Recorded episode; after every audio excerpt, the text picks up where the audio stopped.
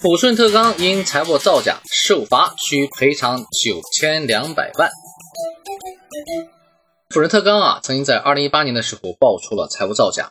据他自己的公开数据披露数据说啊，截止到今年的四月三十号，公司总共收到了辽宁省沈阳市中级人民法院发来的关于证券虚假陈述责任纠纷案的应诉通知书，还有相关的文书啊，总共是三千两百多例。法院呢，对其中的两千六百多例已经一审判决了，呃，合计赔偿是八千两百多万。同时呢，对五百多例案件进行了调解，调节的赔偿金额是一千多万。两项加起来，总共啊要向投资者赔偿是九千两百多万。截止到今年的四月三十号，抚顺特钢已经向其中的三千一百多名支付了赔偿款，也就是说大头啊都已经赔完了。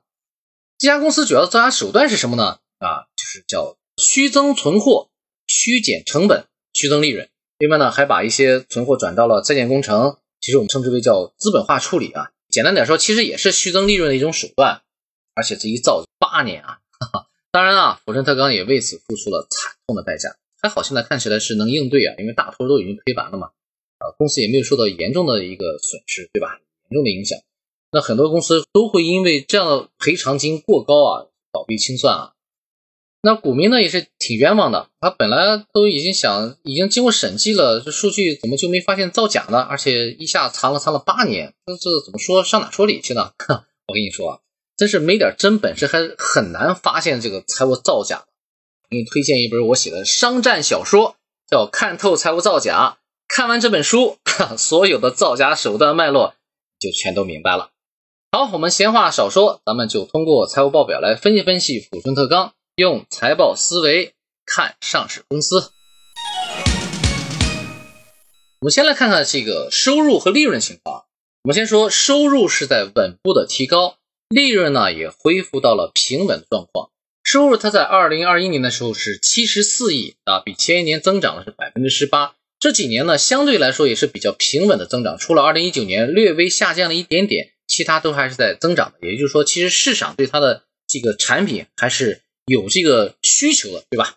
从利润上讲，二零二一年的时候，它利润率是百分之十，前一年是百分之八，差不多这一年平均是在百分之十左右啊。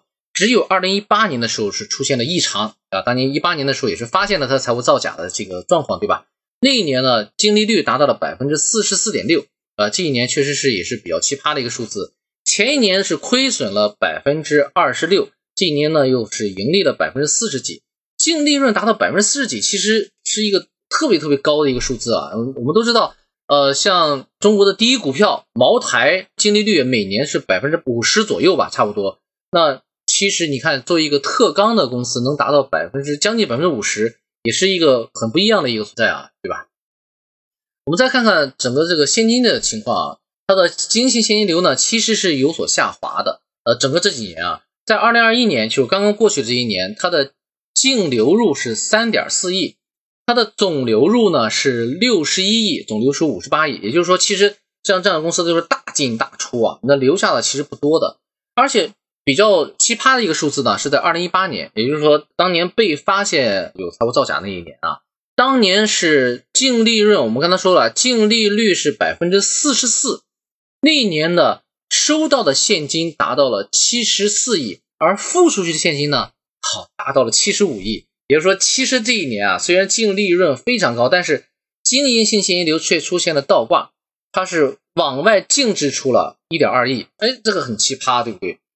那年我赚钱赚了这么多，反而我收到的现金是个负数，我没有收到更多的现金，反而是亏损的，所以你看，这是一个很大的一个异常。当然，我们不能说，如果今年真的出现这种情况，我就说它财务造假了，没有啊，我们不是做这种结论，但是确实是。从财务报表里面，你看不出任何的造假，但是你能看出很多的痕迹来。你可以通过这些痕迹继续在追查，可能会找到一些脉络来证明它可能会有造假的状况啊。我们再看看整个这个行情，整个所有的这个特钢行业啊，我们找了什么中信特钢啊、什么永兴材料、特钢不锈啊、方太特钢等等这些公司一块做了一个对比。我们看到有几个数据，我们可以来对比比看一看。我们首先找了什么呢？应收账款的这个叫周转天数。抚顺特钢呢，到目前为止周转天数其实还是在这几家公司里面算是长的，它要十七天。从其他这家公司，比如说太钢不锈，收款只有三天就能把钱收回来，方太特钢呢四点七天。比如说这个行业其实能看得出来，他对他的客户的掌控力还是很强的。客户这边呢，呃，比如付钱付的不管怎么样呢，基本上看起来就是先把钱给到我，我再给你发货，否则的话我根本就不理你啊，根本就不发货。我这个还是稍微有点经验，我当年在。企业里面工作的时候呢，我当时我们也去买这个特钢，就是说不锈钢啊，我们做各种产品。我们当时买的时候呢，其实也是这样子，很难说直接跟厂家说你把货给我，我三个月以后再给你钱，门儿都没有啊！不用说三个月，一个月都不行。基本上货到了现场，你验货验收完全都没有问题以后，你就马上就要付啊。所以说特钢这个行业啊，其实对这个客户的掌控力还是挺强的。但是你看这个辅仁特钢在二零一六年、一五年那个时候呢。它的应收账款的天数达到了九十多天啊，也就是说其实是不太正常的，就是把货发出去。但是我们从这个公开的数据和媒体里面报道，并没有看到它的收入里面有所造假啊，因为我是没有看到啊。但是从这个数字上来说，其实我还觉得对它的收入情况还是稍微有点怀疑的。一般情况下，买不锈钢要三个月以后才付钱的这种情况还是不太常见的啊，不太常见的。从存货的角度讲，确实是看出了一些端倪啊，因为确实它是在呃一八年之前的几年存货有造假吧。存货造假是什么呢？就是把已经卖出去的存货啊，已经卖掉了以后，应该变成了你的成本，对不对？但是它没有转到成本里面去，还留在存货。也就是说，其实虚增了你的存货，虚增存货呢，就要虚减你的成本，虚减的成本呢，就变成了虚增的利润，对吧？这是一脉相承的。它在一九年啊、二零年啊、二一年这几年呢，它的存货周转天数都是在一百多天，呃，就是在一百三十几天、一百一十多天啊。在二零一六年的时候和一五年的时候都是二百四十多天，也就是说，其实远远高于了同行业的这个水平。包括现在它的存货其实也算是比较高的啊。我猜可能它出了事儿以后也是做了一些，真的就是内部做了一些整改啊等等，也是也是夯实这些数据。我们不敢说它现在这个数据有没有问题，但是其实比别的公司的这个数据要高了好多。比如说中信特钢，它的存货的周转天数呢只有四十多天，其他那几家都是四十多天，差不多啊。比如说方太特钢呢更极致，只有三十天。比如说我生产出来的这个钢，最多在我仓库里面放一个月，这是极限了啊。超过一个月我就一定会卖掉了，因为不锈钢需求量还是很大的嘛。其他那几家公司呢，四五十天。顶头了，差不多也就是这样的一个水平。最高的时候呢，也差不多。我看方太特钢的时候，在二零一六年时候达到了六十九天，也七十天的这个样子，基本上就是一个月左右的时间全部都要出货的。而现在抚顺特钢呢，它存货依然是达到了一百三十多天啊，其实存货量还是蛮高的。那，相比而言，二百多天其实已经降低了很多了。所以从这个存货数字上看呢，还是有些异常的这个状况存在啊。从费用的角度上来看啊，比如说我们从人工费啊，从公司整体的资费上来说，其实它的比例还是在行业里面还算是高的。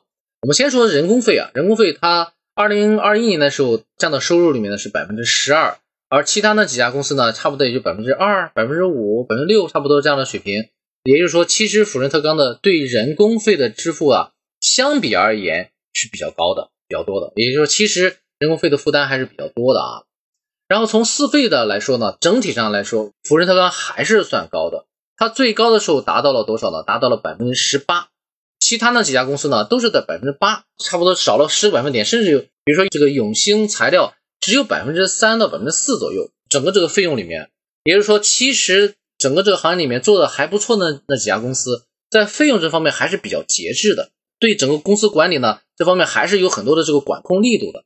而福仁特钢呢，相比来言，它的这个费用的指标还是要相对高一些啊。从这个薪酬的薪效比来说，好像看起来福仁特钢也不是特别高。从比如说收入吧，万元薪酬创造的收入呢，福仁特钢只有创造了八万，而我们比较高的呢，像永兴材料，每一万块钱薪酬创造了三十六万的收入，这个就非常了得啊，非常了得。而且这几年其实保持在三十多万的水平上啊，比如像。太钢不锈大概是创造了每万元薪酬创造二十五万的收入嘛？比如说这一类的行业的企业啊，其实它依靠人的状况，理论上讲并不是特别高，因为它是重工业，重工业它依靠设备，依靠的原料是更多一些，比如说它依靠的铁矿石啊，依靠的这个设备这方面，其实炼铁啊、炼钢这个设备大量的投入，而人其实不高。而反过来说，像福伦特钢在人上的投入，可能相比较而言，可能比较高一些，所以它的新效比呢就会弱一些。而从创造利润上来说啊，福伦特钢每万元薪酬创造利润只有八千块啊，八千六百块。前几年呢只有六千块、就四千块等等这些。而在二零一六年、一五年，就是那个一四年的时候，就是它有财务造假痕迹那个状况的时候啊，它每万元薪酬创造的净利润只有八百块啊，最低的时候就有八百块，确实是有点低的离谱啊，太低了。而你看，我们说其他几家公司，比如说比较好一点的公司，永兴材料啊，它每万元薪酬创造了四点五万，啊，像中信特钢呢，也创造了一点七万。比如说这几个指标对比起来，横向对比起来。福伦特钢相对比较弱一些啊，我们做个简单的总结啊。第一条呢，就是市场和利润呢，其实都是在好转的，也可能是现在这个行情不错啊。因为钢材这个，比如说特钢也好，就普通的钢材也好，也是对整个国际行情的受到的影响也会很严重的。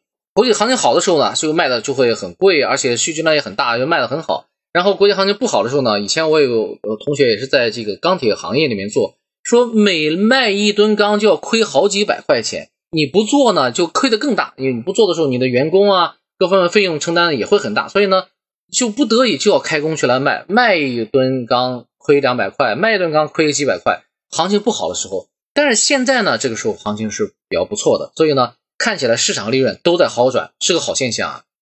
那另外呢，第二条就是相比而言，存货还是太高了啊，虽然。经过了一些整改啊什么的，其实目前看起来存货的这个量还是很大。当然，我们不能说这个是不是因为财务造假的这个状况，还是在弥留状况，也不是啊，可能真的就是存货太多了，还是要抓紧现在行情好的时候，要赶紧多往外卖，卖的越多，你的收益情况就越好，然后对股民啊，对你的投资人啊，其实对你的信心恢复状况是有很大的帮助，对吧？然后呢，还有一条就是人工成本的太高了，就导致了新效比不高。然后呢，这一点怎么解决呢？其实还是那句话，就是你要扩大市场，要把这个你的产品要多卖一些，想尽任何办法把各种费用的比例下降下来。降下来，其实你的整个健康程度就会提高。健康程度一旦高了，其实整个这个公司的整体上往前发展的这个路就会走得更平稳。好，王峰带你财报思维看股票，今天的分析就到这里。